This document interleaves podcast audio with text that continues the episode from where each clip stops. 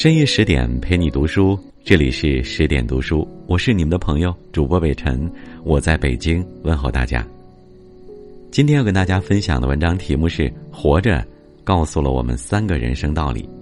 另外啊，北辰全新的适合迷茫时代所有人的心灵解压课已经在十点课堂隆重的上线了，你可以在十点读书 APP 里搜索北辰，就可以找到我所有的声音资源。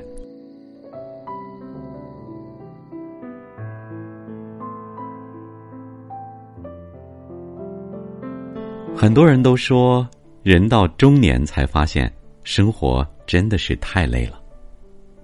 褪去了年少时的懵懂青涩，经历了生活的坎坷打击，在这个上有老下有小的年纪，每个中年人都面上带着笑，内心却变得越来越沧桑。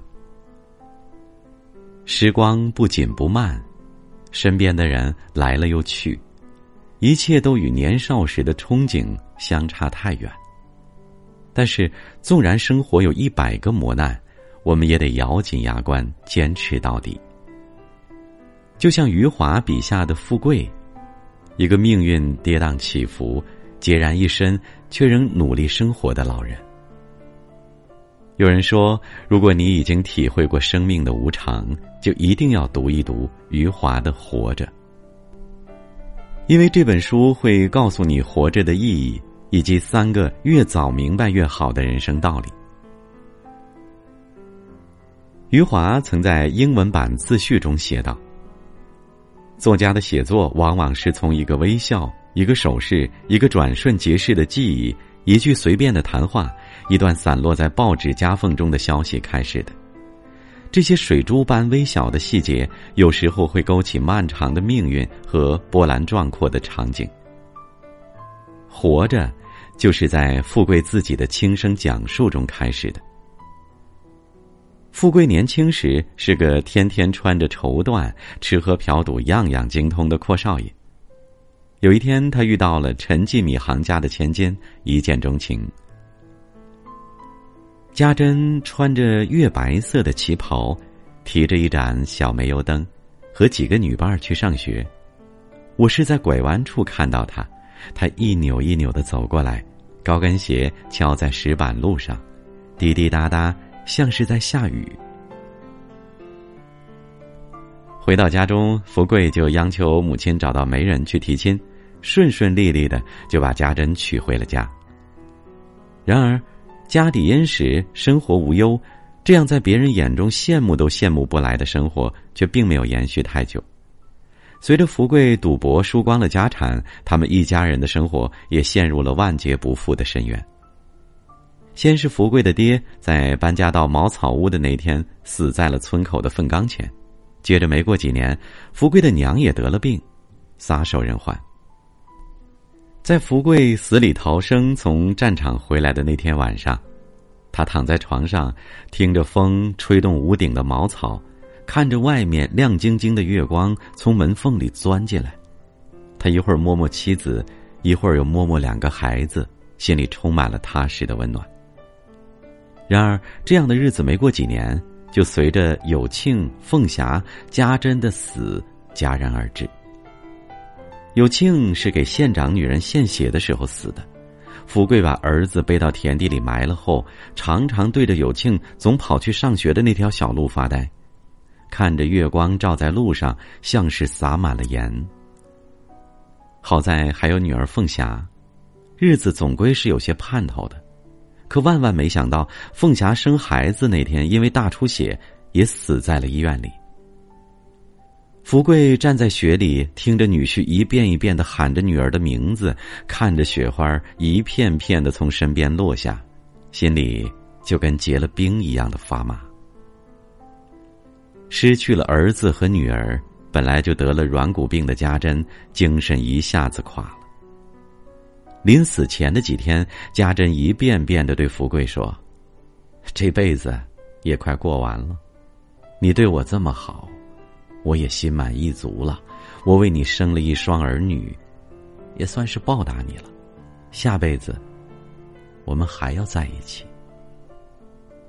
后来，随着女婿二喜和外孙苦根的死，福贵彻底成了孤家寡人，只有一头也叫福贵的老牛作伴。明末清初文学家张岱曾在国破家亡后感慨道：“鸡鸣枕上，夜气方回。因享于生平繁华迷丽，过眼皆空。五十年来，总成一梦。世事无常，人生如梦，往事迷离，转眼成空。其实，生命远比我们想象的还要脆弱。”也许上一刻还在一起说笑玩闹的人，下一刻就分别于苍茫大地，相见无期。而我们能做的，就是在拥有的时候，好好的珍惜身边的人和事，珍惜这当下的每分每秒。读过《活着》的人，在感叹命运无常时，都对福贵所经历的种种苦难报以最大的同情。但同情之余，更多的还是钦佩福贵身上的品质和人性的宽容。福贵败光家产后，父亲气死，母亲病倒，焦急如焚的福贵拿着家珍从娘家带来的两块银元，就跑去城里找大夫。不曾想，这一去就被路过的军队抓去当了兵，有家不能回。因思念病重的老母亲和柔弱的妻子，两个年幼的孩子，福贵也曾无数次的想要过逃跑，但一位逃跑七八次未遂的惯犯老全对他说：“逃出去的只有两个下场，要么逃跑时被发现当场打死，要么逃出去后被拉去其他的队伍继续打仗。”福贵打消了逃跑的念头，只暗暗在心里想着：一定要活下去，活着才有见到亲人的希望。打仗的日子不好过，除了挨饿受冻，在战场上近距离的接触枪林弹雨，生死就在眨眼之间。但最终，福贵逃过了一劫，解放军把他从死亡堆里救了出来，还给他回家的路费。虽然战争让他远离亲人，受尽苦难，但福贵心里却充满感激，甚至还想要继续从军。可想到家里的亲人，他还是决定返乡。临走时，他说了一句。来世，我来报恩。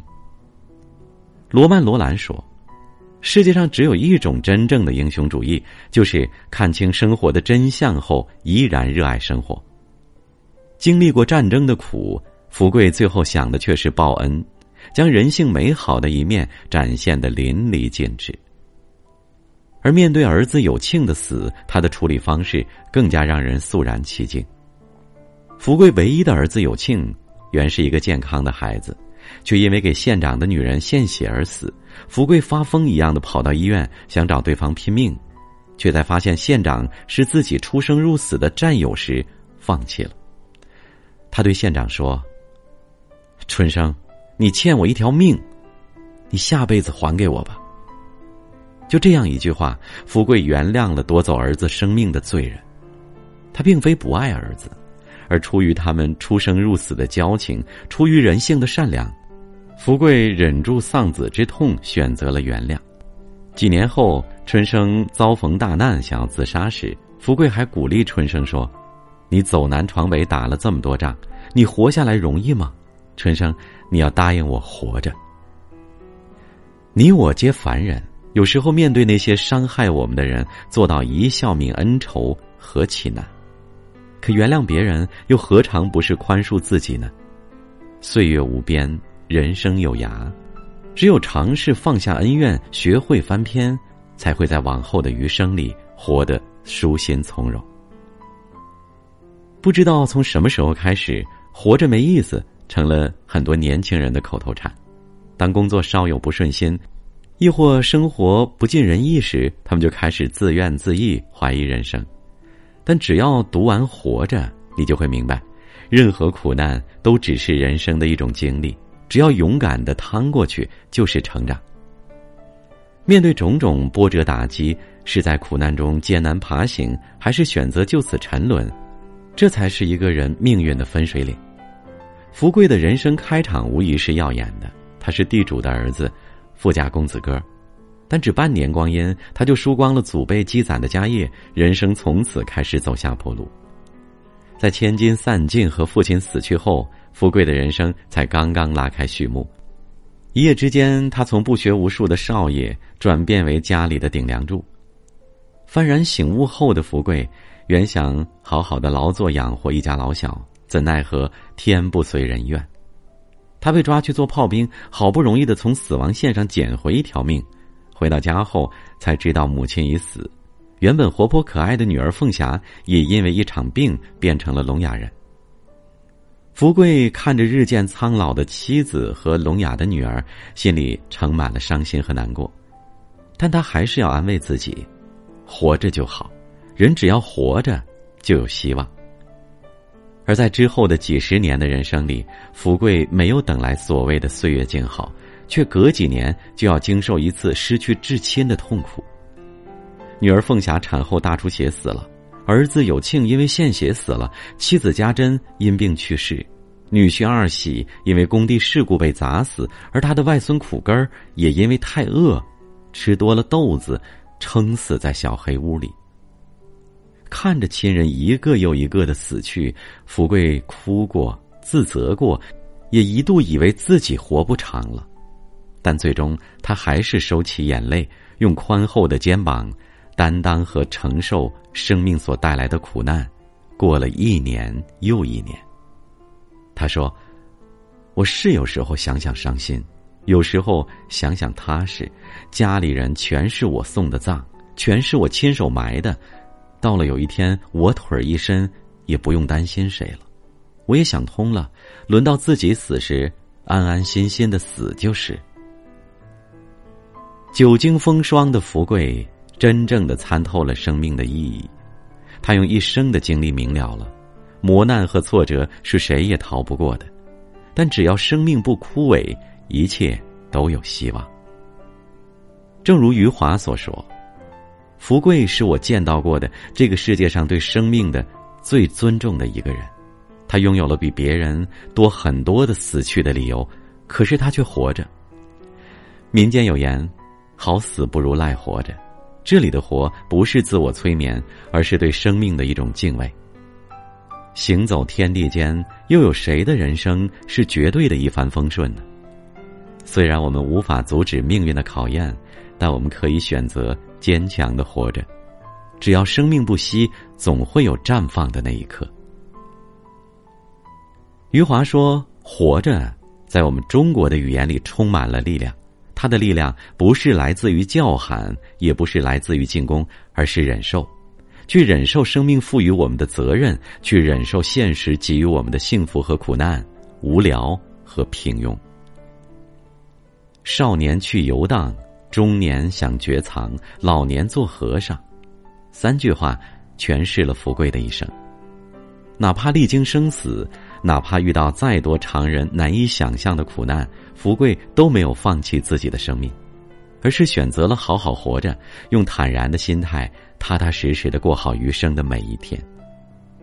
对于生命，我们最该有的态度，就是他若灿烂，我们就笑脸相迎；他若经历风吹雨打，我们就保持微笑，砥砺前行。正如余华所说：“人是为了活着而活着。”而不是为了活着之外的任何事物而活着。也许人生最好的状态就是：风来了就吹风，雨来了就淋雨，受不住了就倒下，直到能再站起来，再走。更多美文，请继续关注十点读书，也欢迎把我们推荐给你的朋友和家人，一起在阅读里成为更好的自己。我是北辰，祝你晚安。每个早晨七点半就自然醒，风铃响起又是一天，云很轻，晒好的衣服味道很安心，一切都是柔软又宁静。个路口花都开在阳光里，小店门前传来好听